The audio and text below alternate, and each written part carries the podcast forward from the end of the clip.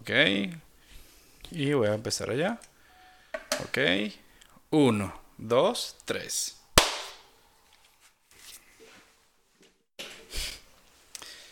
Baja la pantalla.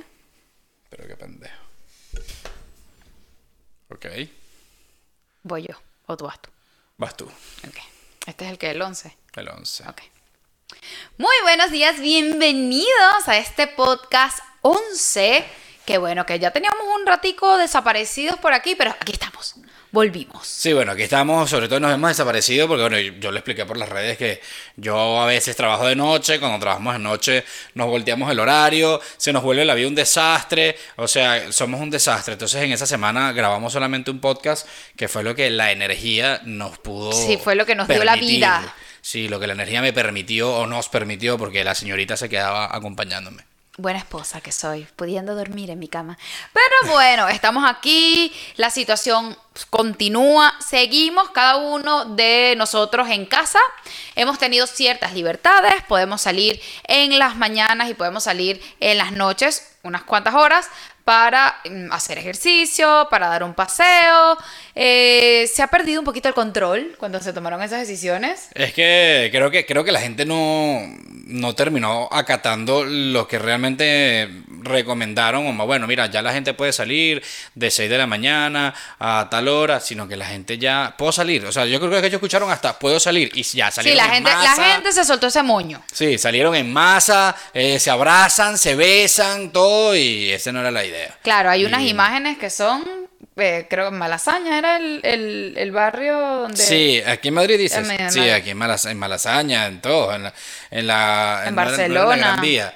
Era, ay, no recuerdo, hay una, una calle súper famosa aquí en, en Madrid que también estaba llena de gente, de esas que tienen muchas tiendas y tal, que estaba full de gente, en fin, o sea, y obviamente la gente con la excusa de que iban a hacer ejercicio, pero la gente no iba a hacer ejercicio nada. O sea, Claro. iban, no, bueno, estoy haciendo ejercicio, es que mi ejercicio es caminar, y caminaban kilómetros y kilómetros cuando eso no fue lo que, lo que mandaron, pero bueno. Sí, bueno, y ya diferentes países han dado la alarma. Hoy incluso estaba leyendo de que Alemania dijo que ellos esperan un segundo brote y cuidado, si no un tercero. Sobre todo por esto, el virus no ha desaparecido, está en la calle, la gente obviamente cree como que, ah, ya podemos salir a la calle, ya esto se terminó, se están haciendo los locos y bueno, la irresponsabilidad de muchísima gente lamentablemente la vamos a pagar y la vamos a ver en 15 días o máximo 15 días cuando esto, si alguien se contagió y contagió a mucha gente en esas locuras, vaya a empezar a desarrollarse la enfermedad. Sí, bueno, y que sobre todo eso, que además de eso, recordemos que no, no han diagnosticado a todos los que están contagiados realmente. Claro. Entonces hay mucha gente que está contagiado, tiene el virus, pero no han sido diagnosticados. Por lo tanto, no lo sabes. No sabes quién es el que lo tiene, no sabes quién, quién lo tiene y quién no. Entonces, al que de repente tú te tropezaste eh, corriendo, o al que pues lo tiene, él no lo sabe, tú tampoco, ¡pum! Los dos contagiados. Y bueno, y sin contar obviamente a las personas que son asintomáticas, que cursan la enfermedad Eso. sin presentar ningún síntoma. Por eso, a eso me refiero. Y además de eso, entonces, eso no, nos da más bien, en vez de alivio al poder salirme, a mí me da un poco de miedo porque, como bien lo dijiste tú, esto, los efectos de todo este desastre, de toda esta irresponsabilidad que está tomando la gente, es que en 15 días es que lo vamos a ver. Claro. Y en 15 días es que vamos a ver si realmente no pasó nada o si hay, va a haber un repunte de, de lo- de los casos, de, los contagios y del virus. Yo, aunque no me guste decirlo, creo que va a haber un repunte. Bueno, si todos los países están esperando un repunte, incluso tratando de seguir la mayor cantidad de normas porque el virus no se ha podido erradicar, imagínate si no cumplimos las Sí, normas. sí. Es algo que no, no sería sorpresa esperarse. Pero bueno, obviamente en todo este proceso en casa, uno siempre está consumiendo cosas nuevas, uno está viendo YouTube, uno está viendo Netflix, uno está viendo muchas cosas y nos dimos cuenta de algo que es como una pandemia en YouTube hay como una, un- una epidemia de youtubers haciendo videos de, lo siento, me voy de YouTube. Ah, bueno, sí. sí, YouTube sí. ya no es lo, lo que era antes. Lo siento, no puedo seguir aquí. Pero es una cosa de que cada dos días hay un video de una youtuber o un youtuber diciendo de que esto ya no es lo mismo y que ellos se van. Y por alguna extraña razón, que no es muy extraña, a los meses los vuelves, hola, estoy aquí. Bueno, a los meses en un caso largo. Hay veces que son incluso Semanas. Semanas, como que Dos semanas y ya, bueno, volví. pensándolo bien no me fui. Entonces, Traje pollito. Entonces nosotros estamos evaluando porque escuchamos a algunas personas haciendo videos de YouTube. Es más, yo aquí les dejé una encuesta sobre qué, qué les pareció a ustedes. Si YouTube era una plataforma que está destinada al fracaso, que ya esto tiene lo- los días contados y que va para lo abajo, o si es una plataforma que cada vez está agarrando más fuerza, o si simplemente pff, no lo sabe. Yo consumo mucho YouTube, yo creo que tú también. No, no tanto como tú, pero Gracias. es verdad. Es Bueno, es verdad, yo consumo tú, pero, mucho. Pero sí, bastante. Es que YouTube es una herramienta. Es que más allá del entretenimiento puede llegar a ser una herramienta. ¿Cuántos cursos no hay por YouTube? Claro. ¿Cuántas personas... En, en bromas o no, he escuchado mucha gente que dice, no, es que eso lo aprendí yo en, un video en YouTube. O es que yo no sabía cómo, no sé, cómo guindar unas cortinas. Y busqué en YouTube y así aprendí y ahora soy experto montando cortinas. Yo aprendí a colocar el cubrecamas de Ikea, el nórdico con la funda, porque mi suegra vio un video en YouTube. Sí, y fue sí, ella la que me dijo como que Valeria, Es hay una forma mucho más sencilla, porque el señor esposo tenía una técnica, pero era toda técnica, no sé, de ingeniero de la NASA. No, no, y no. yo, ¿qué? No, no, ni, no. ni siquiera ingeniero de la NASA. Era una, para a mi parecer, era una técnica toda brusca. Sí, bueno, O yo sea, intenté darte un poquito de... de- Bueno, lo que pasa es que esa fue una forma autóctona que, que, no sé, que me inventé yo cuando vivía en Suiza. A ver, para los españoles les parecerá un poco, eh, pues estos sí son brutos estos dos. No, lo que pasa es que recuerden que nosotros vinimos a un país tropical donde esto no se utiliza porque es demasiado caluroso y pues nos estamos enfrentando a este nuevo problema. Y no solo eso, sino que los nórdicos, que nosotros le decimos cubrecamas, yo no sé si aquí también se le dice igual, No, Eh, los creo cubrecamas- sobre cama creo que le han dicho. lo Los cubrecamas ya vienen con la funda, o sea, es ya cosido, listo. Tú no tienes que estar metiendo el Claro, cubrecama pero, en pero nada. porque no es tan grueso como el de aquí. Ah, bueno, claro. Nosotros vimos en un país en donde pff, 20 ya creo que 23 grados es como que mm, está haciendo como frito. Sí, sí, sí, sí. O sea, 23, 24 grados es que, y que en diciembre. fresquito. Es en diciembre y es como que, coño, qué frío está el clima. O sea, 23, 24 grados, muchachos. Eso es en diciembre. Claro. Que es la época supuestamente más fría en Venezuela. Eh, en fin, yo creo que volviendo al tema, eh, eso para mí tiene dos vertientes.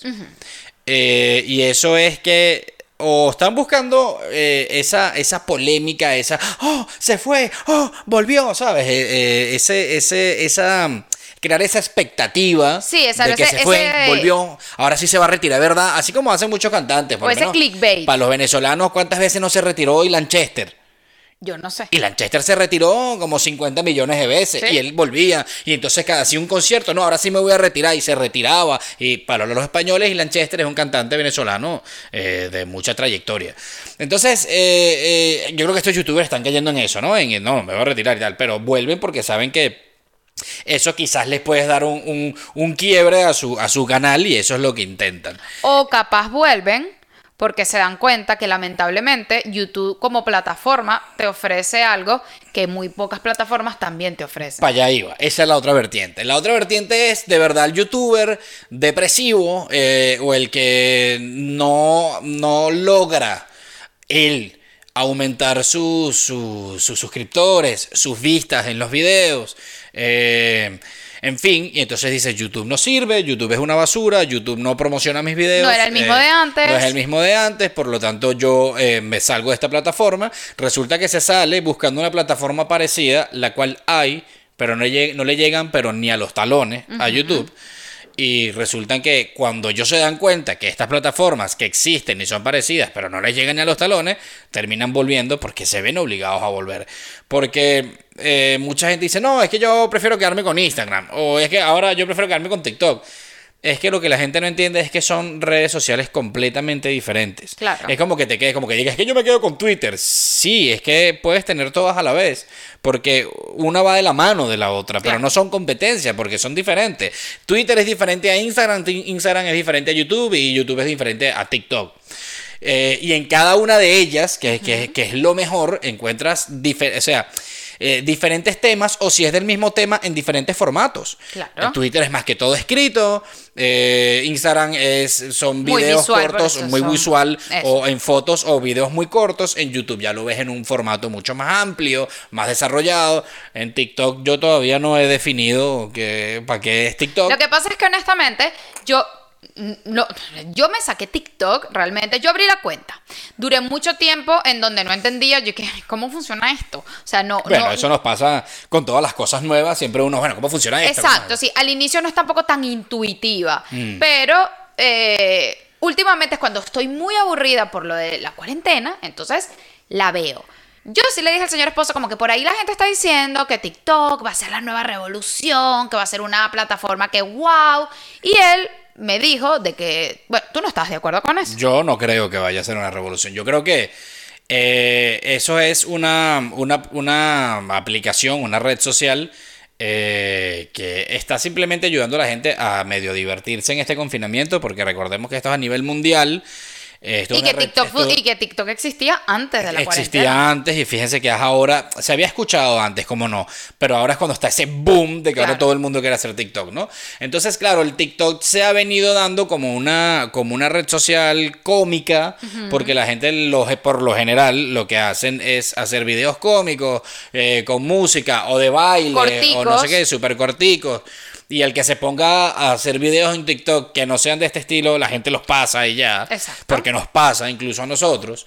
Eh, yo creo que eso tiene un tiempo de, caducidad. Va a llegar un momento en el que la gente ya no va a querer TikTok o ya, ya me fastidia TikTok o ya X. Y bueno, y sobre todo porque escuché, yo estaba viendo unas chicas hablando de eso y ellas decían, claro, el problema, como lo dices tú muy bien, es que ahorita tenemos tiempo de sobra. Pero mm. cuando volvamos a nuestras rutinas de tenemos que levantar temprano, tenemos que ir para el gimnasio, tenemos que ir a trabajar, tenemos que llevar a los niños al colegio, no tenemos tanto tiempo. Ahorita, y esa es una de las cosas, ahorita tienes más competencia.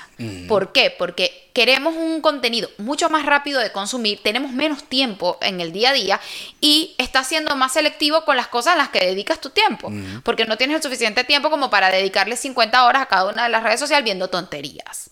Entonces, una de las cosas que a mí siempre me preguntan es, Valeria, si yo empiezo un canal, ¿cómo hago? Yo empecé en, bueno, no en Instagram, yo empecé en un blog y luego migré a Instagram porque me di cuenta que realmente yo le podía, mi alcance iba a ser mucho mayor en Instagram. Yo llevo cinco años en las redes sociales, pero sin embargo en YouTube, oficialmente en este canal, yo llevo muy poco. Y de verdad empecé el canal por gracias a este señor de acá. me, tiraron una florecita. Sí, porque siempre dice que yo nunca le doy crédito en eh, nada. Creo que tenemos no, un año no tenemos, ¿qué? ¿Dos años puede ser? Dos años. Dos años, de los cuales, dos años porque nosotros empezamos a hacer videos pocos meses antes de venirnos para España.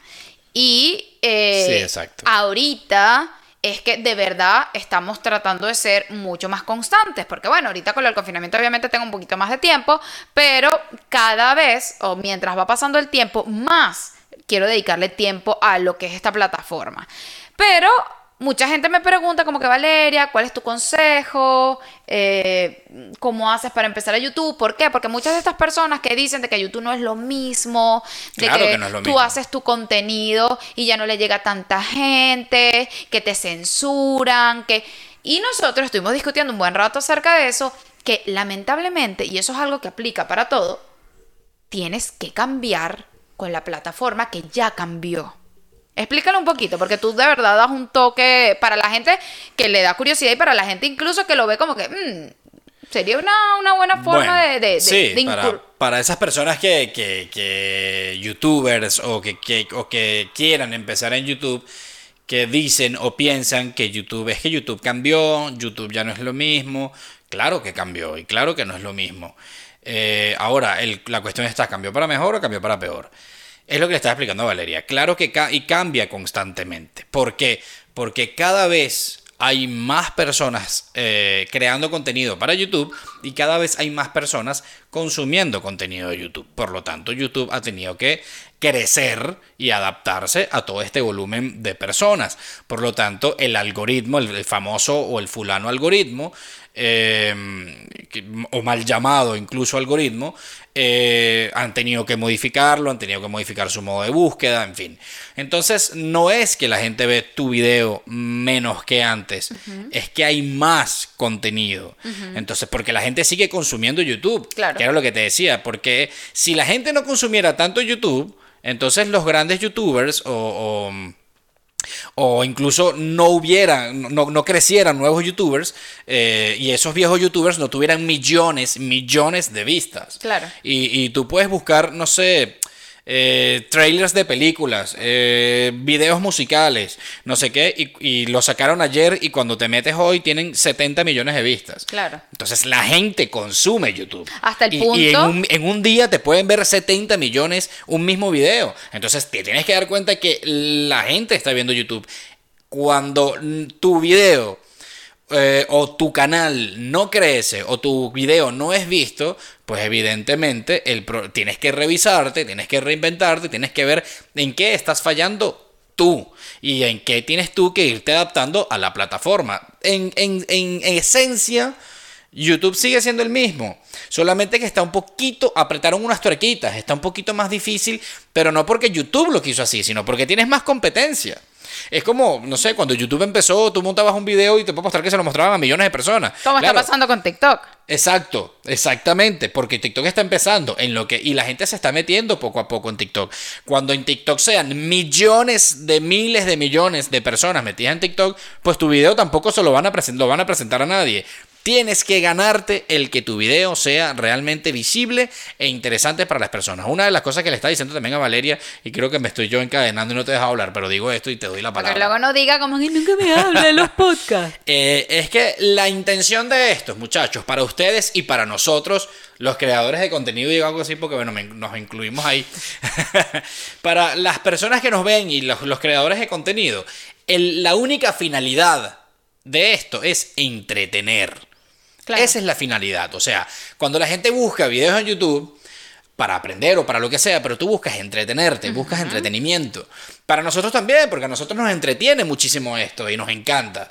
Entonces, es un ganar-ganar, pero tienes que entretener. Si Claro. tú vas a hacer un video, hola, bueno, buenas tardes, yo estoy aquí, la gente se fastidia, Claro. tú te fastidias, no eres constante, no creces porque la gente no te ve, en fin. Entonces tienes que ver eh, muchas cosas. Esto, como todo trabajo, tiene, tiene que tener estrategias, tácticas. Ojo, pero eh, ahí eso es súper importante, porque una de las cosas que también iba a comentar es que sí, cada vez lo ve más gente y un ejemplo perfecto es que grandes estrellas, incluso del cine, están abriéndose actualmente cuentas de YouTube. Si fuese una plataforma destinada a morir, es más, siento incluso de que muchas estrellas que están como medio abandonadas están utilizando YouTube Claro. para un nuevo aire, porque lamentablemente, bueno, su carrera no ha, no ha prosperado como ellos hubiesen querido en el futuro, o estrellas, por ejemplo, Will Smith, que más próspero imposible, pero sin embargo quiere llegar a otro, a- Claro. a, otro nivel con YouTube. Claro, ya es que además de eso, es que eh, lo de Will Smith, ¿tú crees que eso, eso es que es porque él quiso, porque quiere abarcar otras... Eso es una estrategia. Claro. Y no es estrategia para ganar dinero, porque a Will Smith no le hace falta dinero. Claro. Eh, es una estrategia para él mantenerse siempre a la vista. Y que la gente, conectado, que la gente exacto. no lo olvide. Entonces la gente, oh, mira, Will Smith se abrió un canal de YouTube, pum, le das a suscribirte. Y obviamente siempre te, porque a Will Smith lo ven millones de personas, siempre te va a salir la recomendación del video de Will Smith. Y siempre vas a tener a Will Smith aquí, como una publicidad. Porque por eso las publicidades te las pasan en, en- a, cada, a cada tanto en la televisión para que se te quede aquí y vayas y termines comprando el producto. Eso es igual, la imagen es igual. YouTube, eh, eh, Will Smith tiene que estar constantemente saliendo para que tú lo tengas aquí y siempre estés Will Smith, Will Smith, Will Smith y no te olvides del artista. Y aparte de eso, que bueno, que te da una opción mucho más cercana con esa persona. Además, por supuesto. Porque lo ves desde otro punto de vista, lo ves más humano, le puedes comentar, que eso es una de las cosas que la mayoría de los creadores de contenido aman, y sobre todo personas que han hecho televisión y que ahora están en YouTube, es una de las cosas que siempre re- recalcan, que la relación con la audiencia es mucho más cercana y llena muchísimo más. Claro, porque además de eso, eh, uno normalmente antes de todo, esta, de todo este tema de las redes sociales, ¿dónde veías tú a Will Smith? En películas. Claro. Por lo tanto, no podías ver cómo era él realmente en, el- en su día a día. Claro. Cómo era él en su casa, Sí, cómo él era él con sus hijos. documentales o noticias o algo muy especial. Mientras que ahora si él se graba en YouTube o si se hace un canal de YouTube, bueno, sí, estoy aquí en la piscina con mis hijos, mira tú, tráeme el hielo, ajá. Puedes ver mm, una, de una manera más real quién es Will Smith. Claro. Y, y- y esto es más o menos así, porque mucha gente lo usa y creo que nosotros lo usamos un poquito, a que esto sea una ventana, como tú, una vez, tú misma una vez me dijiste, que sea una ventana a nuestra vida. Claro. Porque eso es una cosa también que yo también le he dicho siempre a Valeria. En YouTube siempre sé tú. No intentes ser un personaje o no intentes crearte un personaje o no intentes ser falso para porque eso te va a traer suscripciones. No. Lo que tienes que tener es un poquito de carisma, evidentemente. Pero, pero porque, porque es lo mismo, repito, no puedes hacer video, hola, ¿qué tal? Bueno, yo estoy aquí, porque obviamente nadie te va a ver. Claro, Tienes que tener un poquito de carisma, ¿no? Pero, pero, eh, o sea, eso, tienes, tienes que, que, que, la idea es que la gente te vea, ¿sabes? Que, que, que entretengas. Entonces, eh, esta gente, pues que, que dices que no me ven, es que no crezco, es que, bueno, mira, revísate. hay que analizar muchas cosas, el por qué no estás creciendo, el por qué la gente no te está viendo. Y ojo, yo no soy ningún gurú, ni... Nosotros tenemos muy poco tiempo, pero sin embargo consideramos que con el poco tiempo que tenemos en YouTube, primero tenemos una audiencia de verdad bastante, bastante fiel. Y segundo, orgánicamente, porque nunca hemos comprado seguidores ni hemos utilizado este, ese tipo de, de tácticas hemos ido creciendo y no hemos tácticas, y, y hemos, hemos ido creciendo y no hemos dejado de crecer. Así sea, 10 suscriptores diarios, 2 suscriptores diarios, siempre estás creciendo, que es lo importante. Porque eso lo dice mucha gente. Chimbo es, chimbo es como, qué mal, que se estanque tu canal, pero peor es que la gente se vaya suscribiendo. Eso es mucho peor. Pero yo creo que una de las cosas que es súper interesante, sobre todo de los youtubers antiguos que no se han adaptado, es que las personas sienten que YouTube, que eso es una de las cosas que él tiene una opinión que ya quiero que se las cuente, YouTube lo ven como eso, ¿sabes? No, es, no lo ven como un trabajo o no lo ven como una empresa en la que YouTube también tiene que invertir en mantenerlo. A ver, yo no sé casi nada de tecnología, ni me hablen de ingeniería en sistemas, informática 01, pero yo te pregunté y lo hablamos hace tiempo y tú me dijiste, Valeria, ¿dónde crees que YouTube guarda esos videos que están online? ¿Tú crees que eso que es ficticio? Y yo sí, yo sí creo. Y él, ahí fue donde me explicó que ellos necesitan una inversión importante y mientras más crezcan y se están volviendo una industria que te paga, porque a nosotros mensualmente YouTube nos deposita en nuestra cuenta, así sea 100 euros, así sean 60 euros, así sean 2000 euros, tú tienes, como dices tú, ganarte ese dinero. Entonces, cuéntame más eso de lo de que, porque mucha gente dirá, bueno, YouTube no invierte nada.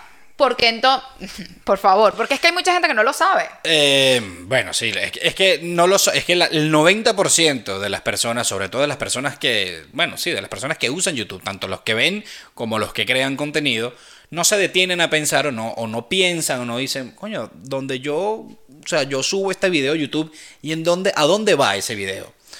Y, la gente no se tiene a pensar en eso y que YouTube también tiene que verle, así como mucha gente, porque de hecho uno de los youtubers que escuchamos es que no se le ve el queso a la tostada.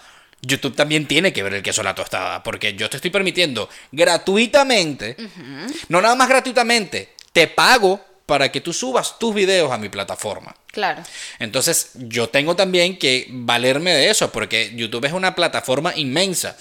Entonces yo le preguntaba a Valeria, porque no me acuerdo que estábamos hablando, y le dije, amor, ¿dónde crees tú que, ese video que tú subes, en dónde se guarda? En la, en la, en la fulana nube, y tú crees que la nube. es esa que tú ves ahí, no, ahí está mi video. No, se llama la nube porque tú lo subes y tú no sabes a dónde va eso. Pero eso simplemente viaja y eso se guarda en servidores que tiene YouTube destinado para eso. ¿Qué es un servidor? Explica. Por favor, porque hay gente como yo que no tenía mucha idea. Ok, para hablarlo en, o sea, servidores for dummies. Gracias. Oye, existen libros para, existen libros de eso. Bueno. Eh, los servidores son unas megacomputadoras que tienen obviamente no un disco duro, sino tienen muchísimos discos duros. Eh, igual tienen un sistema operativo, por lo general Windows, pero también existe Linux, ok. Existen incluso algunos de, Apple.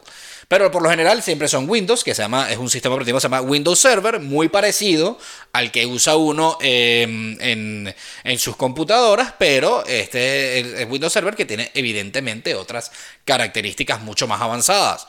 Em, estos servidores son de gran tamaño, porque como les digo, es una mega computadora donde tiene muchos discos duros, de muchísima capacidad además. Aparte que tú me comentaste que la infraestructura tiene que ser especial por el calor que ellos generan. Por supuesto, no nada más por el calor que ellos generan, por supuesto, ellos generan calor. Y entonces Y Imagínate en un galpón, ¿qué te puedo decir? De 500 hectáreas. Ese galpón está full de servidores. Cada uno genera calor. Te podrás imaginar cómo está esa sala. Claro. Pero, contrariamente, tú no puedes tener esos servidores en calor. Porque esos son aparatos electrónicos. Claro. Por lo tanto, si están en- muy calurosos, se van a dañar. Se empiezan a desoldar las piezas. Aparte de Entonces eso- tienes que tener otra infra, o sea, tienes que tener dentro de ese galpón, más todo lo que invertiste en los servidores, que es un platal, tienes que tener en ese galpón gigante un sistema de refrigeración brutal. Es que bueno, si me pongo mucho más técnico, aquí no vamos a demorar todo, no vamos a Aparte- tirar todo el podcast en Ah, eso, ¿no? Pero en cosas básicas, aparte de eso, eso está conectado a una corriente. Que me imagino que la Claro. cantidad de luz que jala esa cosa y la cantidad de dinero que tienen que apostar ellos para eso es enorme. Por supuesto. Entonces, yo lo que le decía al señor esposo, hace poco tiempo, incluso nosotros ya en ese momento nos estábamos adentrando en monetizar en YouTube, se cambiaron las reglas de la monetización. Significaba de que antes tú tenías que tener unas condiciones mucho más sencillas, pero ahorita simplemente se puso de que tenían que ser más de 4.000 horas de visualización en los últimos 12 meses. Si hace dos años tuviste un, un video viral, tuviste 100 millones de horas de visualización, pero luego pasaste 36 meses sin un solo video, no sirve. Tiene que ser en los últimos 12 meses. Y aparte de eso, sí te ponían un mínimo de mil suscriptores en el canal para que empezaras a monetizar. Correcto. Yo también se lo comentaba. Ustedes se meten en YouTube y hay veces, si tú le monetizas a todo el que monta videos, que incluso hay videos que tú dices, esta cosa me está ocupando un espacio en un servidor. YouTube también como empresa, que yo lo entendí estando con él, tiene que empezar a colocar niveles y Claro. filtros, porque si no, no es factible, A no solamente para nosotros, sino para ellos. A medida, sobre todo, como, como dije hace rato, va creciendo la cantidad de, o sea, los creadores de contenido que empiezan a cargar videos. Que si va creciendo, me imagino, tienes que comprar más servidores. Por supuesto, porque obviamente eso es una, eso tiene todo es una capacidad, nada es infinito en esta vida excepto el universo.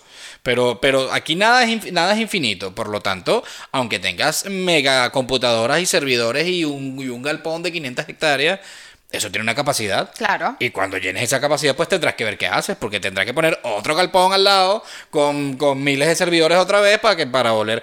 Y es así. Y entonces, porque eso es la otra. YouTube no es que te dice, bueno, eh, te voy a, voy a empezar a borrar los videos de hace de, de, de cinco años para atrás. No, si tú grabaste un video hace 10 años, lo montaste a YouTube, ahí está tu video. Claro. Entonces, claro, ni siquiera es que se va vaciando, sino que eso va aumentando cada vez más y eso va aumentando la capacidad. Y, y ellos tienen que ir aumentando la capacidad. Lo que pasa es que eh, YouTube, cuando empezó, ellos no eran, eh, era una empresa, era una, una plataforma un- más o menos pequeña, como empiezan todos, hasta que, bueno, lo compró el gigante Google. Y obviamente Google es el que le ha invertido toda la cantidad de plata que, que, que, que lo que es YouTube. Y bueno, Google, se han visto ahí en, Google, si pueden, búsquenlo. eh, hay imágenes de los galpones de Google, de los servidores infinitos, porque se pierden de vista. Bueno, infinitos, que acaba de decir que no hay Claro. infinito, ¿no? Pero, pero o sea, hay fotos donde te ponen desde un punto de vista y pierdes de vista la cantidad de servidores que hay. Es impresionante. Claro. Entonces, claro, la gente, eso es lo que la gente no sabe y todo el tiempo, ay, YouTube, no sé qué, que esto ya no sirve. Eh, e incluso escuché, eh, como estaba diciendo hace rato, la- las plataformas son... eh, tienen un- un- una finalidad distinta cada una o, o hace cada una una cosa distinta. Entonces, eh, para mí YouTube no está decayendo, al contrario. Según la encuesta que yo hice en, en YouTube, todo el mundo, un- bueno, todo el mundo no, pero un 70%, creo que fue la última, el último porcentaje que vi, decía que al contrario, que YouTube cada vez estaba haciéndose más grande. Claro, es hasta que el punto de reemplazar casi la televisión. Claro, es que además de eso, fíjense, eso ah, está creciendo tanto, que es lo que yo siempre le digo a Valeria, esa, esa eh, YouTube va a venir siendo nuestra nueva televisión. Bueno, fíjate que tú y yo estamos viendo televisión ahora Por el coronavirus y por las noticias, para claro. escuchar las noticias, pero Valeria y yo no pagamos eh, televisión por cable porque Valeria y yo no vemos televisión por cable. Claro. Valeria y yo vemos o YouTube o vemos Netflix, Prime, HBO, Esas Disney Plus, esa plataforma. Porque además a, a mí, sobre todo, me gusta el que tú puedas escoger qué película vas a ver y a qué hora. Es que creo no que que, ese- prendas y coño, mira, y la agarré la mitad, coño, la película. Claro, es que yo creo que ese ha sido uno de O los programa, lo que enganches. sea. Eso, por lo que hablo, porque ahorita tienes menos tiempo Claro. y quieres ir directamente a ver lo que te interesa. Exactamente. Entonces, una de las cosas que también eh, a nosotros nos llama full la atención es que al haber tanta competencia, que estamos hablando de miles de millones de personas haciendo videos, con una estructura que tiene que ser finita, pero de la misma forma, como dice él, te estoy pagando gratuito. O sea, yo te dejo montar los videos gratuitamente y no solamente gratuitamente, sino que te estoy pagando. Ojo, si tú quieres hacer bien tu trabajo y te quieres dedicar a esto, tú incluso inviertes en lo que es YouTube. Para mí YouTube, de verdad, como carrera o como para dedicarme yo a esto, creo que una de las Bueno, cosas... como carrera un poquito como trabajo. Bueno, exacto, como trabajo. Bueno, ustedes me entendieron, mis amores. Como trabajo, yo creo que una de las cosas que a mí me parece más valioso y creo que la mayoría de los youtubers están de acuerdo es el tiempo. ¿Por qué? Porque sí, tienes que trabajar mucho, porque si no trabajas, porque hay mucha gente como, ah, YouTube lo hace cualquiera. Si YouTube lo hiciera cualquiera, todo el mundo fuese grande, todo el mundo tuviese miles y miles de seguidores y todo el mundo llegara a muchísimos lugares. Y nadie fracasara. El gran problema es que el 90% intenta YouTube, pero el 80% renuncia porque es un camino que te tienes que sudar. Bueno, pero es que, es que, a bueno, ver, como cualquier cosa en la vida. eh, eso es exactamente lo que iba yo a decir, como dice el Chapulín Colorado. Este, es exactamente eso, o sea, como todo en la vida. Tú puedes, tú para ser cantante no es que vas a decir, yo soy cantante y ya y la pegaste. No, bueno, habrá, habrá quienes tengan un golpecito de suerte, ¿cómo no? Que son como habrán los que hay en YouTube que pegan un video viral y bueno, ya de ahí para adelante tienen muchos suscriptores. Pero por la vía normal, eh, coño, tienes que esforzarte. Para ser cantante tendrás que cantar en una esquina porque nadie te conoce. Claro. Y ahí mismo vas ganando seguidores. Que coño, mira, este chamo canto, está cantando este. Ay, mira, ahora está cantando ella, coño. Ahora este chamo, eh, qué sé yo, ahora canta en, en bodas. Claro. Y va- ¿sabes? poco a poco vas creciendo y poco a poco vas ganando fans o, suscriptores o seguidores o como le quieran llamar. Entonces es como todo en la vida, por supuesto, vas a empezar. Cuando tú abres tu canal, tú vas a empezar en cero suscriptores. Claro. Y, y es difícil porque tú Normalmente abres los, tu pri- canal normalmente los primeros suscriptores es que tu mamá, tu hermana, tu abuela, tu tía, ¿sabes? y depende, porque si son unos chalequeadores, chalequeadores decimos nosotros en Venezuela, para los españoles, como que un- unos, los, los bromistas, amigos tuyos, que lo que hacen es joder y joder y joder, pero no se suscriben. Exacto. Entonces, sin embargo, puede que nadie, ninguno de tu, de tu, de tu entorno se suscriba. Entonces, bueno, y además eso, cuando yo digo cero suscriptores, es fuera de los, de los, Claro, de los de- que realmente te apoyan porque son tu familia, porque es tu mamá, porque es- Por lástima. pero cuando tú eh, creas el primer video, ¿a quién se lo estás creando? A nadie, porque todavía no tienes el primer suscriptor. A nadie, entre comillas. Claro. Tú esperas. Haces que un a- acto de fe. Tú esperas, exactamente, un salto de fe prácticamente, porque tú esperas que ese video lo empiece a ver gente, gente que le guste, gente que se suscriba. Claro. Entonces, em, lo otro que iba a decir hace rato era que eh, hay mu- mucha gente que le cuesta o no le gusta decir que esto es un trabajo, o incluso hay quienes les da vergüenza decir que esto es un Sí. trabajo. Eh, yo parto de lo que a- a uno le gusta hacer esto. Claro. Em, Yo se lo comentaba al señor esposo que incluso para mí, para la gente que no nos sigue en Instagram, que capaz, aquí yo lo he hablado en algunos videos, mi mami murió hace relativamente poco. Yo tenía seis meses aquí en España, que yo me había venido, incluso adelantamos todo, adelantamos boda para venirnos lo más pronto posible porque yo quería traer a mi mamá para acá. Mi mamá tenía cáncer y mi mamá murió teniendo yo seis meses acá. Y una de las cosas que yo siempre le comento al señor menos, esposo, creo, sí, menos. bueno. Una de las cosas que yo le comento a él es que independientemente, vamos a suponer que en el peor de los casos esto no funcione como un trabajo, para mí esto es como una biblioteca de recuerdos. Claro. Y para mí es una cosa súper valiosa porque yo ahorita siempre digo, ojalá yo hubiese tenido más videos con mi mamá, ojalá hubiese tenido esa interacción de blogs diarios donde yo pudiese ver ahorita todo eso. Y hay veces que veo videos porque yo sigo a youtubers, incluso creo que a ti te ha pasado, que llevan años en YouTube. Sí, claro. Y sigo a familias que la- los, los conocí en YouTube cuando eran novios, ahora son esposos y tienen tres niñas y has visto toda la evolución. y yo sientes que los conoces como que de toda la vida, como que esos son tus panas. Y yo siento que debe tus ser. amigos, o sea. Debe ser muy especial en un futuro tener eso para ti. Mm. Realmente ni siquiera tanto para la gente, que siempre va a ser maravilloso, pero para ti, de ver atrás y decir, wow, mira cómo está mi niña, o mira nuestro proyecto, mira cómo empezamos en España y cómo estamos ahora. Entonces, No, y que además... Y no adem- es solo trabajo, realmente. Eso, y además de eso, no es solo trabajo, además es un hobby. Eso, Porque si bueno, te gusta, si te claro. gusta hacerlo, bueno, claro, es que si no te gusta, pues no lo bueno, hagas. porque es que hay personas que lo hacen como que, ay, los youtubers son famosos, su vida es súper fácil, le regalan cosas, son millonarios. Sí, bueno, pero claro, ahí es cuando, ahí es cuando, cuando vamos al mismo, al mismo ejemplo que yo puse el cantante. Sí, bueno, tú quieres, si tú quieres ser cantante, porque lo que quieres es ser famoso y ya, eh, pues mira, eh, te veo un fracaso cercano. Igual es aquí. O sea, tiene que gustarte lo que haces. Si a ti te gusta cantar y, y tienes además el talento, pues inténtalo. Claro. Igual es aquí. Mira, si a ti te gusta grabar videos, te gusta YouTube eh, y, y piensas que tienes el talento, pues lánzate a hacerlo. Incluso si no, porque una de las cosas que, que nos sucede a todos A todos. es que el primer video uno lo hace. Hola, bueno, eh, bienvenidos a este canal. y lo ves y es como que, ay, tengo que borrar esto. Sí, y uno lo ve y, y de hecho muchos youtubers, porque también hay muchísimos videos en YouTube que ponen esas reacciones al primer video y todo el mundo es como que, Dios mío, qué hace- vergüenza, cómo era yo, como... Que hace poco yo vi uno que grabé en Venezuela y yo, qué asco, como yo pude. Y él. co- Sí, y- pero es importante también tenerlos ahí, porque eso es, eso es bonito y es importante, porque sobre todo cuando uno va, porque es como todo trabajo, uno va agarrando experiencia, vas mejorando. Tienes que ir creciendo todos los días. Tú, no, o sea, no es que es el canal, no, No, lo no, sientes tú- como que "Ah, tiene que tú, tú-". no, no, tú. tú. Como persona en YouTube tienes que crecer todos los días, tienes que agarrar experiencia, eh, eh, tratar de inventarte, tratar de ser mejor cada día, de tratar de, de si se puede ir invirtiendo en una que otra cosa y no nada más algo material o físico, sino de repente, bueno, invertir en un cursito, voy a meterme a investigar eso. esto, voy a leer aquí qué se puede hacer acá, o sea, Yo yo, particularmente, perdón, yo particularmente, por ejemplo, a pesar de que yo soy un hombre de tecnología, coño, pero más que sea uno no puede conocer toda la tecnología porque es prácticamente imposible. Y que hay que recalcar que, bueno, que el señor esposo está dentro de este mundo, o no, esto, no dentro de este mundo, sino que este mundo no era tan conocido para él, eh, de YouTube, de Instagram, de esto, de lo otro, antes de conocerme. Para nada, es que a eso iba.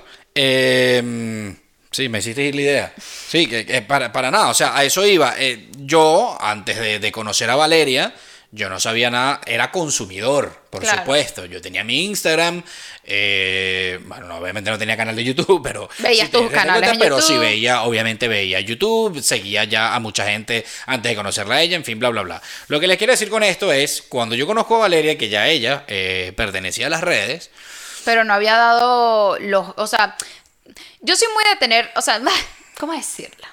Yo tengo una personalidad en donde yo no quiero decepcionar a la gente, realmente. Y para mí es muy valioso de que la gente me mire. Es muy O- o- temeroso. O, que la gente... Cuando me arriesgo es porque intento, yo soy muy buena Tauro, me gusta la seguridad, entonces cuando me arriesgo es como, bueno, me voy a arriesgar, pero sab- sabiendo que lo voy a hacer bien, que está mal. sí, sabiendo que lo, que lo tienes ya ganado. No es eso, sino que coño, que O sea, tampoco... tú no pudieras hacer política, porque... Que odia la política, pero a ver. Bueno, no sé, o sea, o pertenecer, o, algo que se elija, no, a una bueno, elección. Sí puedo, pero tengo que tener también, tengo que tener, como que, bueno, yo tengo una buena probabilidad de ganar. No de, de- de que yo siento que las tengo todas de perder y obviamente no lo Bueno, hago. pero es que ni una cosa ni la otra, si las tienes todas de ganar, ni que las tengas falta, todas de perder. no, a mí me falta que- arriesgarme. eso. A mí me falta arriesgarme. Yo soy muy, como dice él, yo le estoy adornando las cosas, pero yo soy muy temerosa. Porque, como les digo, no los quiero decepcionar. Más que fracasar yo, realmente lo que, lo que me da más cositas es como decepcionar. Y que es una de las cosas que, que, que siempre, no sé, ¿qué ibas a decir tú? el lapso mental, el coronavirus. Me, me- me- me estás preocupando. No, pero es que iba a decir algo cuando te interrumpí, ¿viste? Porque no te puedo interrumpir. Sí, es verdad. Y entonces ahora me interrumpiste y ya me hiciste ir la idea. a mí. Eh, Somos el, el podcast sí, sí, el maravilloso podcast mejor- del el mundo. mejorcísimo Pero en fin, podcast. ah, una de las cosas. Yo soy. Nosotros siempre nos reímos de que yo soy el talento. Él siempre anda con esa burlita. Y que yo soy como que la creatividad. Pero yo tengo que admitir de que él es muy meticuloso. Muy meticuloso con las cosas. Entonces es como que, Valeria, no puedes grabar con ese audio porque se escucha mal. Así empieces con una mejora pequeñita y ese audio tampoco es perfecto, pero mejoraste que el anterior. Nosotros hemos visto videos de YouTube de estas mismas personas que dicen es que no crezco, es que horrible, en donde no estamos hablando ni siquiera de es que no invirtió dinero porque porque pudiese ser, bueno, ¿sabes? No tengo dinero suficiente para invertir, estoy empezando en YouTube. No, sino, por ejemplo, eh, estás grabando algo y, qué sé yo, tienes la, la, parte de atrás hecho un desastre, la ropa tirada en el piso, eh, haces cosas como que, bueno, tips para organizarte en tu casa y tu casa está hecho un asco, ni siquiera se te entiende, no se te oye, no se ve la luz, la toma está oscura. Hay cosas que tienes que, evaluar. es, que, muchas cosas, es más, incluso yo diría que antes de invertir dinero en cualquier equipo, eh, bien sea cámara, micrófono, lo que sea, lo primero que tienes que tú evaluar es cómo vas. Claro, es tu desempeño. Es, tu desempeño.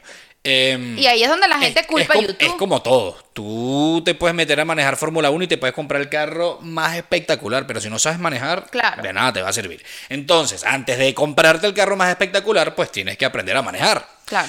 Eh, Digo esto porque lo que dice Valeria es tal cual. No nada más es. Si, tienes un audio. Mira, hay, hay muchísimos. O sea, a ver, voy a organizar mis ideas y, es que Valeria me va interrumpiendo y, las tengo aquí en cola. Lo que iba a decir hace rato era que yo siempre fui un, consumidor. Y esto me va a llevar a lo otro que estaba hablando, por eso eché para atrás otra vez. Eh, cuando yo conozco a Valeria, que Valeria pertenecía a las redes y tal, a, Instagram, no tenía un canal de YouTube, eh, obviamente me interesó la cosa y yo, coño, y le empecé a preguntar, coño, pero ¿cómo haces tú esto? Y cómo, coño, ¿cómo tienes esto y tal? Cuando ya la conocí, ya, ya, tenías 20 mil suscriptores o, o 18, algo así. Em, en Instagram. En Instagram. Total que yo le digo, coño, ¿y no tienes un canal de YouTube? Y me dice, no, bueno, es que YouTube, Valeria, como estábamos hablando, que ahí fue donde me interrumpió, Valeria es un poco temerosa, entonces YouTube, es que no tengo una buena cámara, es que no sé qué, es que, ah, me dijiste algo de la edición, que no sabía. Claro, porque bueno, aunque ustedes no lo crean, ser youtuber en Venezuela es súper complicado. Sí. Y eso sí, yo tengo que aceptarlo y es más, yo me quito el sombrero ante las personas que realmente hacen YouTube, porque nosotros empezamos... pero no es imposible. No, no, no, pero es más difícil. Nosotros empezamos en Venezuela, pero realmente aquí en España fue donde nosotros levantamos vuelo. ¿Por qué? Porque primero todo es tan caro que es imposible hasta hacer ciertas mejoras porque se te va un dineral. Aparte de eso, la inseguridad. No puedes grabar en la calle porque te matan para quitarte el teléfono. Aparte o la cámara. Aparte de eso, vamos a quitar el dinero, vamos a quitar la inseguridad, el internet. Nosotros, cuando montamos un video en Venezuela, nos íbamos a casa del señor esposo, que el internet era mucho más rápido que el mío. ¿Y era de cuánto? Mucho más rápido, era la, era la, la es el, plan más rápido que existe en Venezuela, que es de 10 megas. Para megas. Los, para los españoles que, bueno, 10 megas por segundo. Aquí tenemos, aquí tenemos, aquí tenemos 300. No, mentira, aquí tenemos, aquí tenemos, en nuestra casa tenemos 600. Nosotros teníamos, o sea, cuando nosotros poníamos a nosotros poníamos a subir el video y consumía tanto que le tumbaba el internet a todo el mundo, nadie podía utilizar internet mientras nosotros estábamos subiendo el video, gracias de verdad a mi suegro, que no le importaban, bueno, es que tus papás siempre estaban hablando entre ellos, había una reunión o algo. que sean muy pegados al, internet tampoco, pero además no entendían, pues. Y con todo, y que agarrabas el internet, estabas utilizando el que era más rápido de Venezuela, le tumbas el internet a todo el mundo, duraba 24 horas como mínimo para, subirse para subirse. Imagínense lo desgastante. Imagínense si se subía con un error. Te querías pegar un tiro. ¿Qué nos pasaba? Claro, que entonces, nos pasaba mucho. De verdad, yo aplaudo a los youtubers venezolanos porque le ponen, le ponen. Claro, yo estoy comparando cómo nos iba a nosotros en Venezuela, que tengo los dos patrones, a cómo nos está yendo aquí. Bueno, es que de hecho, sin ir muy lejos, a, este muchacho, La Divasa, para quien lo conozca, que supongo que los. Es un muchacho venezolano que también empezó en YouTube. Eh, este, este video viral que hizo él, precisamente era porque él empezó en YouTube, él vivía en Valencia, Valencia, Venezuela. Eh, y bueno, no, no era lo que es hoy en día. Y él intentaba también subir videos a YouTube. Y el, el video que se hizo viral es cuando él rompe el modem de, Can, de CanTV. CanTV es como telefónica aquí. Él rompe el, el, modem de CanTV y lo tira por la ventana porque dice: Esta mierda no sirve. No puedo subir los videos en, en, YouTube en Venezuela. Entonces, sí, eso sobre todo es la piedra de tranca. porque, o sea, por ejemplo, hacer. Y eso estamos hablando de videitos en aquella época que eran 3, básico. 4 minutos. Sí, no crean que era una cosa de 45 minutos como puede ser este si es un video como, como este, 45 minutos, subirlo en Venezuela, creo que te puedes, te puedes tirar una semana en subirlo. Claro, O claro. sea, de verdad es bastante difícil. Pero bueno, con lo que iba con esto era, cuando yo conozco a Valeria, le digo, coño, mira, no haces YouTube y tal, coño, es que la edición, es que la cámara, es que no sé qué. Y yo, coño, mira, cámara. Entonces, no, bueno, yo tengo una camarita por ahí, ¿te acuerdas, no? Las típicas camaritas más, de- de todavía, todavía. viajar. Sí, eso, todavía la tenemos ahí, una cámara de las normales y corrientes. Cybershot de po- Sony. Sí, point and shoot. Eh, point and shoot es el, el- el nombre del estilo de la cámara, pero es una Sony Cybershot. eh, de esas que son finiticas y tal, que.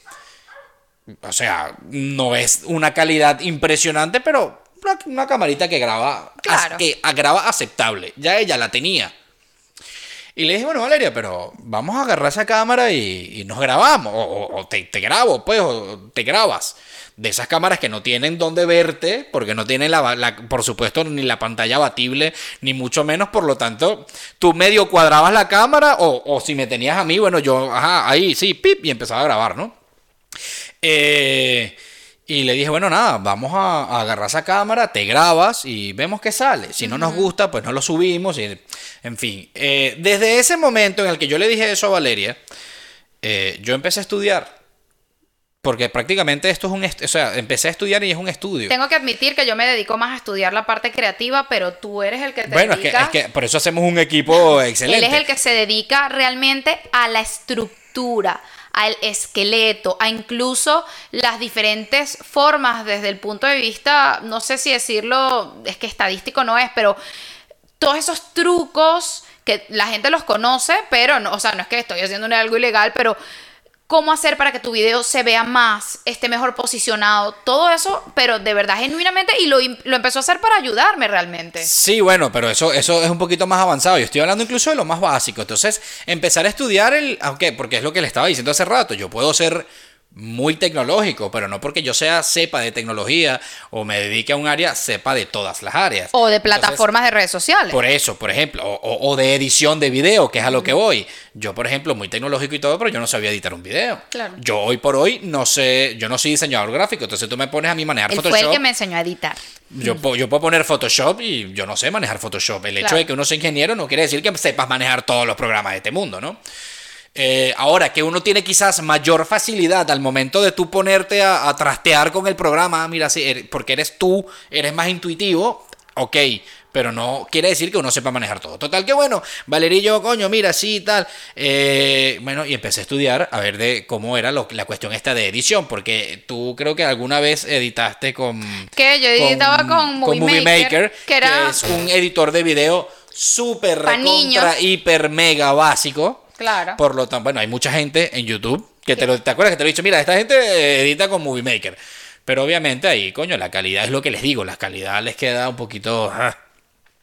Entonces, incluso, bueno, no es tan incluso- profesional, obviamente. Incluso ahora, porque es lo que digo, no necesariamente tienes que, que- que, eh, invertir, porque mucha gente dirá, bueno, pero es que si no es Movie Maker, entonces ¿qué video, eh, eh, con qué edito con, con, con Premiere? Premiere evidentemente es un, es un, un- un programa de edición de video profesional, además, súper costoso.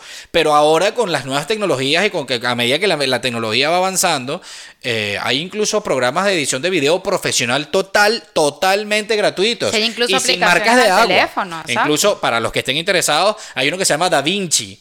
Eh, sí, Da Vinci tiene otro nombrecito que no me acuerdo. Pero búsquelo, editor de video Da Vinci. Y ese, ese editor de video eh, yo no lo he probado.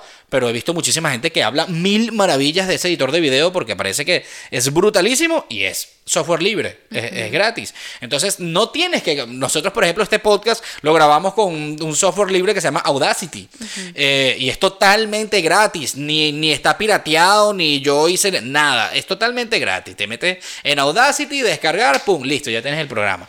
Entonces, bueno, desde ese momento yo empecé a estudiar. Porque por eso te digo, lo de las técnicas del SEO y todo eso que está diciendo, ya eso es mucho más avanzado. Pero en ese momento que estaba en Venezuela, yo empecé a estudiar el cómo, bueno, cómo editar video.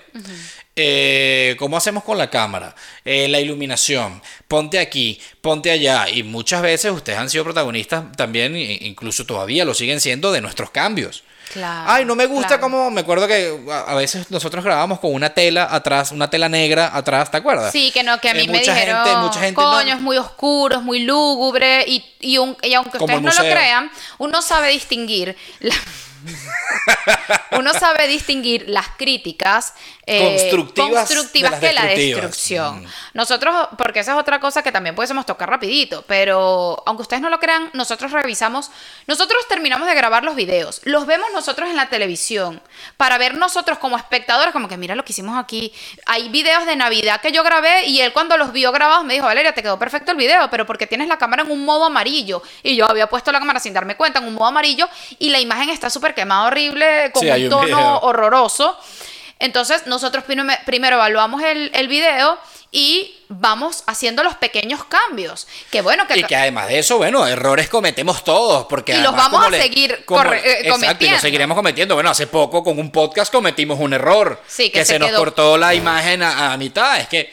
Y eso, y eso te va dando la- esa experiencia. Como todo en la precisamente, vida. Como todo en la vida. Dándote coñazo es en donde, en donde realmente uno aprende. Como siempre le digo a Valeria, ¿cómo coño? Bueno, tú no sabes manejar bicicleta, pero ¿cómo aprende uno a manejar bicicleta? Llevando coñazo. la gente va a decir que Valeria, ¿cómo no sabes? Bueno, mi jefe aquí español me dijo, Valeria, en serio, no sabes manejar bicicleta. Es un paréntesis. Ajá. Y no te has emborrachado nunca, porque nunca me he emborrachado. Mi, mi, mi jefe como que, no has vivido nada. ¿Qué edad Sí, tienes tú y yo? en 33. realidad. Bueno, casi 33. En fin, entonces, bueno, esa es la cuestión, o sea, el ir creciendo, el ir, ir adquiriendo conocimiento, el con la misma camarita que nosotros empezamos, no sé qué, tú empiezas a grabar videos y tú dices, bueno, ¿cómo puedo mejorar? Porque nosotros con esa cámara en Venezuela, con todo y subiendo los videos, a- a- con ese internet de mierda. Fue con lo que llegamos mierda, nosotros a poder Estamos- cumplir los requisitos de la, de la monetización. Y estamos hoy aquí. Exacto. Y además de eso, lo que, lo que iba a decir era, eh, coño, con la misma cámara, con la misma tal, eh, uno siempre buscaba mejorar. Que era lo que estaba diciendo. Muchas, muchas personas o la gente con los comentarios son parte de, ese, de esa mejora, de ese Claro. progreso. Mira, no me. Coño, o sea, porque mucha gente nos decía lo de la tela negra se ve muy oscuro. Ok, quitamos la tela. Bueno, Valeria, vamos a, no sé, a prender una cosa aquí, prende unas velas. O sea, o sea, siempre buscábamos esa. eh, uno siempre está probando. Y siempre vamos eh, eh, eh, tratando de mejorar y evolucionar. Claro, nuestra Es ahí meta- el punto y la clave de esta plataforma. Yo- el evolucionar y el tratar de mejorar. Sí, yo creo que una de las cosas que más te inspira, porque eso es muy importante y eso también lo vi en un youtuber eh, argentino, una de las cosas que más te inspira es ver hasta dónde han llegado los youtubers más grandes, pero también ver cómo empezaron, que es lo bueno que tiene YouTube, que tú puedes ver el primer video montado Sí, y el último. Hay muchos que lo quitan. Bueno, pero la mayoría que yo sigo los dejan, porque para ellos es un orgullo. Y tú ves, y es una cosa que tú como que, ¡ah! ¿cómo, ¿cómo avanzaste tanto? Claro, esos son, como lo dice él, años de golpe. Pero yo creo que eso es clave, que te des cuenta de que YouTube es un trabajo, que como cualquier cosa tienes que mejorar, tienes que ver tus errores, pero la mayoría de la gente lo que hace es echarle la culpa a la plataforma, que entonces hay muchos haters, de que YouTube entonces premia a las personas que renuncian a su esencia y son simplemente hacen cosas para vender y nosotros no estamos de acuerdo y aparte de que no estamos de acuerdo en YouTube hay bastantes ejemplos y bastantes o sea somos testigos de muchísimas personas que haciendo las cosas bien con esfuerzo no necesitan ni venderse ni es culpa de YouTube ni nada Ni, ni me salgo y regreso a las dos semanas, ni, ni nada Sí, que la gente se te termina molestando, como que mira, estás jugando con tu audiencia, ya cálmate. Es que, es, que es, es como todo, porque fíjate que tú ves a, a- a personas que nos ha pasado mucho, yo ahorita se me vienen a la cabeza dos, pero hay muchos youtubers que tú los empiezas a seguir y coño, mira, este chamo tiene 5000 suscriptores. Y hoy por hoy, y te estoy hablando hace poco, o sea, Sí, hace, sí, sí. qué sé yo, lo sigo hace un año, dos años. Hay personas que tienen un crecimiento pff, maravilloso y porque Claro, su contenido pero es bueno. a eso es a lo que voy. Eh, eh, por ejemplo, hay, hay- hay uno de que fue el que fue en otrora momento mi youtuber favorito. eh, cuando yo lo empecé a seguir, era, era muy pequeño. Y él lo que hacía era blogs diarios.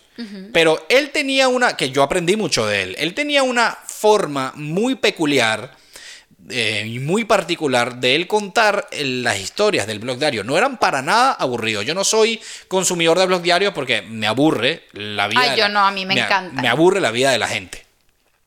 Pero este, este, este chico de verdad que lo hacía de una manera muy peculiar y muy particular, que coño, te divertía un montón. Así estuviese haciendo cosas básicas. Así estuviese, así estuviese en su casa haciendo nada. El tipo de verdad tenía, o sea, tiene un aura, tiene un carisma eh, para hacerlo. Y él mismo aprendía a su vez de otras personas que él también veía. Entonces ahí es donde yo voy. Bueno, mira, aprende. Claro. Eh, ve, ve, tra- trata de mejorar. Hay mucha gente que intenta eh, hacer blogs que, ojo, yo no tengo nada en contra de que falles, porque todos fallamos en determinado momento. La cuestión es que evoluciones y que mejores. Porque he visto mucha gente que en un año ves un video, ves un video hace un año. Intenta hacer blogs diarios, la cámara le tiembla, hace malos enfoques. eh, O ni siquiera es que le tiembla, sino que mueven así la cámara y marean a la gente. Eso, o sea- y una cosa también de cuando ves canales en donde el canal tiene 8 años en YouTube y el primer video es exactamente el mismo video a que eso ahorita. iba. Lo que pasa es que no me estás dejando hablar mi vida y me estás. Qué fastidio. a eso tu a podcast eso- tú solo. Eso era, lo que, eso era lo que iba a decir. Que tú ves el video de esa persona hace un año. Ok, la ves así, bueno, ok, le falta mejorar. Pero resulta que lo vuelves a ver hoy y el video es exactamente igual o peor que el que viste hace un año. Entonces dices, panita, no. Así no. Así por supuesto, como todo, como estamos diciendo Valeria y yo, todo con esfuerzo y con, y con experiencia y con aprendizaje, así por supuesto no vas a crecer. Y por supuesto YouTube no es, porque muchas, también he escuchado mucho que es que YouTube me castiga. YouTube no te castiga. YouTube, la gente piensa que YouTube es una persona con una computadora, este lo voy a castigar. Hmm. Sí, este, este no lo voy a mostrar porque este, mm, mm, no. No, esos son sistemas neuronales, porque así se llaman, sistemas neuronales que ellos actúan en, en consecuencia de la misma gente que está consumiendo YouTube. Claro. Por lo tanto, si haces un video aburrido y tu video no le interesa a la gente, pues ese video YouTube no se lo va a mostrar a la, a la gente porque YouTube tiene miles de millones de videos más interesantes que el tuyo para mostrárselo a la gente. Claro. Por lo tanto, por eso es que no estás creciendo YouTube. Y por eso es tan importante, bueno, que cuando la gente comenta, cuando la gente da like, porque eso es lo que le muestra a la plataforma como tal, me imagino. Por cierto, suscríbanse a este canal Y que una punta ahí como que... y nos dan like, así. Es, ah, o sea, hablando en serio, eso es lo que le dice a la cosa esa neuronal, como que, mira, este video por lo visto es divertido, o algo está pasando en este video porque hay 50 millones de comentarios, y vamos a mostrárselo a más gente. Exactamente. Si nadie te comenta, no tienes ni un like, la gente se sale apenas está viendo el video, me imagino que todo eso entra en tu estadística. Es que, es que YouTube, para los que hacen YouTube, eh, no sé si bueno, algún día se los mostraremos, YouTube tiene un... eh, Cuando tú tienes tu canal de YouTube y eres creador de contenido, tú tienes eh, algo que se llama YouTube Analytics. Y ese YouTube Analytics te da todos los datos que te puedas imaginar. O sea, Claro. yo puedo saber en qué minuto alguien se salió de mi video, hasta qué minuto en promedio ven el video. Por ejemplo, si este dura 50 minutos, en, en promedio a la gente se sale en cuál minuto. O sea, todo se sabe. YouTube lo sabe todo. Y eso es lo que hace que tu, que tu canal crezca o no. Por lo tanto, lo que va a influir en realmente en que tú crezcas en YouTube eh, y tengas más vistas y tal, es en, el, en tu contenido. Claro. en tu contenido. Y más, o sea, en lo que tú realmente le dediques. Y no nada más le dediques porque la gente cree que YouTube es prender la cámara y bueno, yo estoy aquí. No, YouTube tiene mucha tela, por eso es que esto, no- esto es un trabajo creo que a tiempo completo, Sí, porque esto sí. es mucha tela, esto es preparar el set, qué, fondo voy a tener, cómo lo pongo, La ok, edici- la, creo- la iluminación, tal, creo ok, el- el incluso- sonido, ajá, clic, prendí, ok, pip, le doy a la cámara, chévere, grabé mi video, ok, ahora de ahí el video viene para acá, entonces la edición, ok, entonces vamos a editar el video, los colores, a ver cómo se escucha, sincronizar el audio, o sea, eso lleva un- una cierta Y cantidad de despu- y tiempo. después de Perdón, que- y antes de todo el set, que yo empecé por el set, pero antes del set tienes que ah, tratar de hacer un guion de qué vas a hablar hoy, de qué vas a hacer el video, coño, bueno, lo puedo hacer así, lo puedo hacer así, o sea, esto lleva, esto lleva su trabajo también, esto no Cosas es que nosotros estupidez. seguimos aprendiendo y hay cosas que, Por supuesto. que él siempre me dice, Valeria, no hiciste el guion, no hiciste esto. Y yo, bueno, no tengo mucho tiempo y él, organízate. Entonces, sí, eh, eh, y no, y aparte de eso, una vez que lo editas, luego que lo montas en YouTube, ¿qué cosas hacer en YouTube para que ese video tenga un poquito más de visualización? Además, una vez que tú, bueno, pero eso es- ya eso es nivel claro, ese ya es el nivel, como... 4. Pero sí. Sí. una vez que ya lo montas en YouTube, entonces a ponerle las etiquetas, ponerle la, el- el- el- ¿cómo se llama? La pantalla final, que es donde pones el cuadrito para que vean otro video y para que te pongas el botoncito para que se suscriban. O sea, todo eso lleva un trabajo, muchachos. Eso lleva horas, horas. Claro. Este, lo, que, lo otro que les, que les estaba diciendo hace, hace un rato también era que, bueno, yo aprendí a editar viendo, viendo los mismos videos, dándome coñazos con el programa, eh, como es, muchas veces me quedaba, ¿cómo es esta mierda? ¿Qué, ¿Qué, es esto? No sé qué. Bueno, aprendí a los golpes, viendo videos, no sé qué, ta, ta, ta. Eh, busqué uno de los, de los mejores, creo yo, de los programas de edición.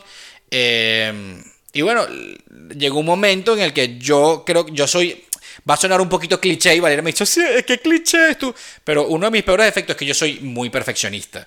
Es la típica respuesta de mí. Sí, la típica respuesta de mí. Es que soy súper perfeccionista. Pero, pero es que en comparación, en realidad, eh, para mí, más, eh, más que una virtud, porque la gente, es que soy, soy, perfeccionista. No, no, no, no, es un defecto. Es un que defecto se lo digo porque eso me lleva a que nada es lo suficientemente perfecto y puede durar editando un video cuatro meses porque todo tiene que ser perfecto. y yo como que, Dios mío, montalo. Todo tiene que encajar perfectamente. Entonces eso no nada más en este ámbito, incluso en, mi trabajo, eh, ya lo he aprendido, he aprendido un poquito a, superarlo. O yo mismo, ay ya Irving, déjalo, ¿sabes? Pero...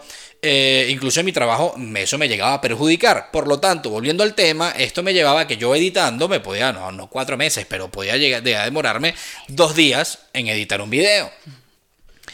Eh, bueno, total que en esto, como yo me demoraba más o menos, eh, la estrella grababa y ya, y luego se, se sentaba a ver televisión. inútil. Eh, le digo, coño, mira, ayúdame. Ya teníamos dos computadoras y tal, porque ella tenía una cuando yo la conocí y yo tenía otra. Le digo, coño, mira, ayúdame a editar, porque llegaba un momento en el que yo era tan lento que se nos acumulaban los videos. Claro.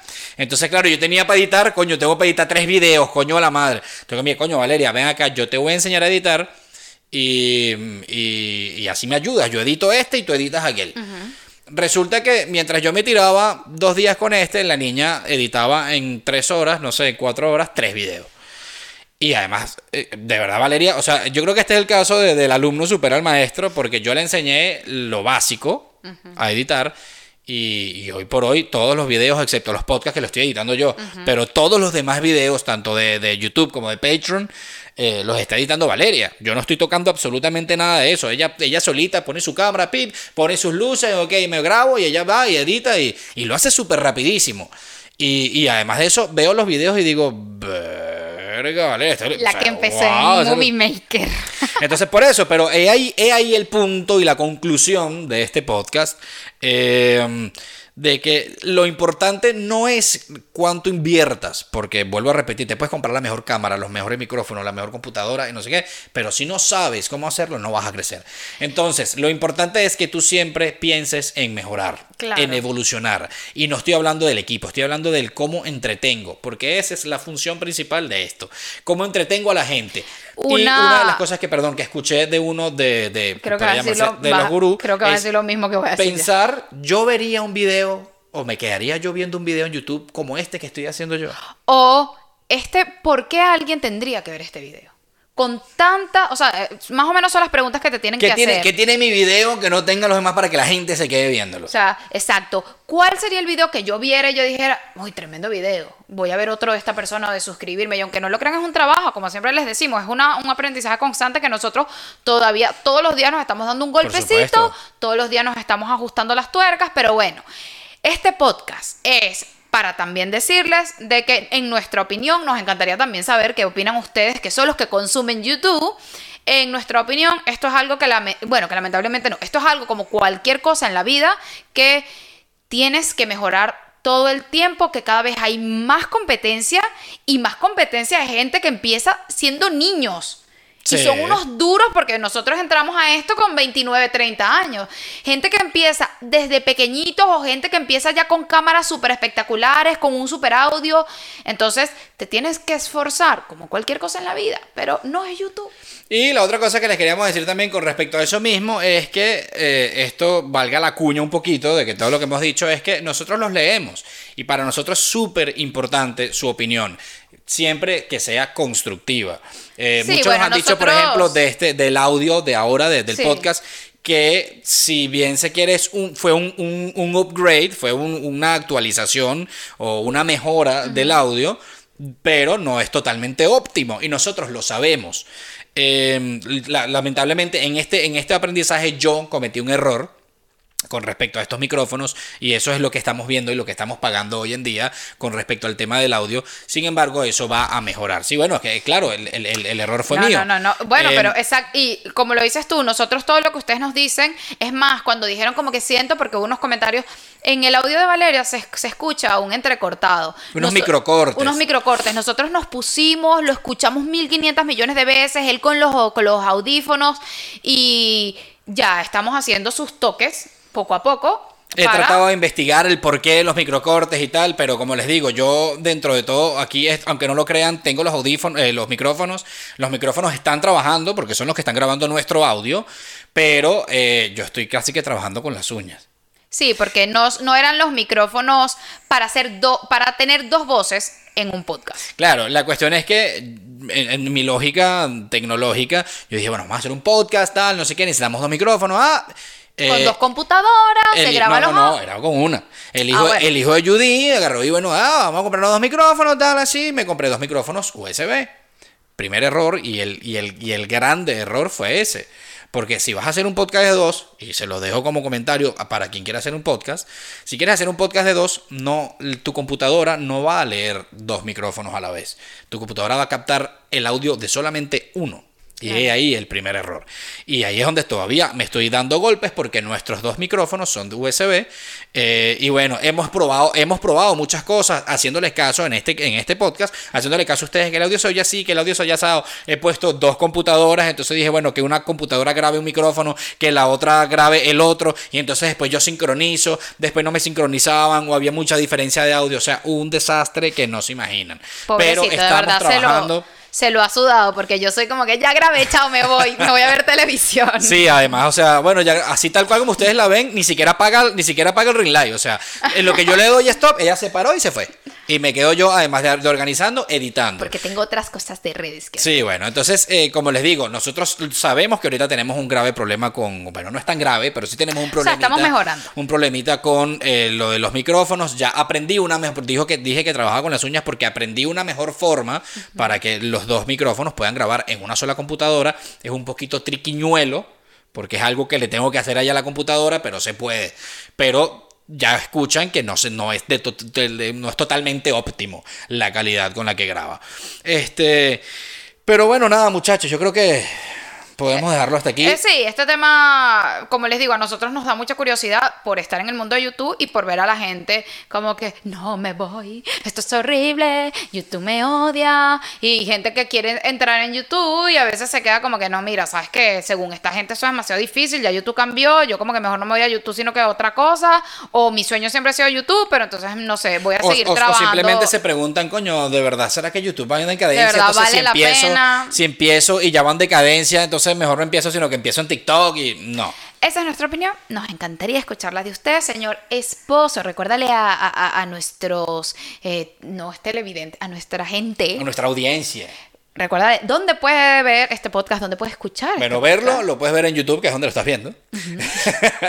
y escucharlo lo puedes, nos puedes escuchar a través de Spotify, Google Podcast y Apple Podcast. Y aparte, yo abrí eh, los cursos de maquillaje, que eso es algo que me lo pidieron muchísimo desde que yo llegué aquí a España. Yo daba los cursos de maquillaje en Venezuela y la plataforma que estamos haciendo, que lo pensamos muy bien para que todo el mundo pudiese acceder sin que tuviesen que pagar 100 euros por un curso de maquillaje, 70 euros por un curso de Que los maquillaje. hay. Y ese es el precio más económico. Decidimos hacerlo por Patreon. Entonces, por aquí van a tener el link y en la cajita de descripción, por si acaso hay alguien interesado, ya saben dónde encontrarnos. Y recuerden también que de todas maneras todo con lo que nosotros grabamos, todos nuestros equipos, todo, todo eso también está en otro link que está aquí abajo, que es kit.co y ahí están todos nuestros equipos y todas las cosas y todo Sí, lo eso es una página que creó el señor esposo. Porque la gente como que, mira, ¿con qué grabas? Mira, ¿cuál es el ring line? Mira, ¿cuál es la cámara? Entonces nosotros, mira, ¿sabes qué? Vamos a hacer una página donde ponga- pongamos todo, tanto mis cosas de belleza, de maquillaje, sus cosas de tecnología, todo. Todas mis cosas de tecnología, mis computadoras, cosas la que cámara, nosotros compramos y que nos gustan. Y se las pusimos ahí todas juntas, clasificadas obviamente según cada cosita, con los links para que ustedes vayan directamente donde nosotros la compramos. Y así les, les agilizamos y les facilitamos el trabajo. Les mandamos un beso enorme y nos vemos pronto. Chao. Chao, chao. Y nos toca to- eh, grabar el Patreon. La, ya va. la foto para empezar.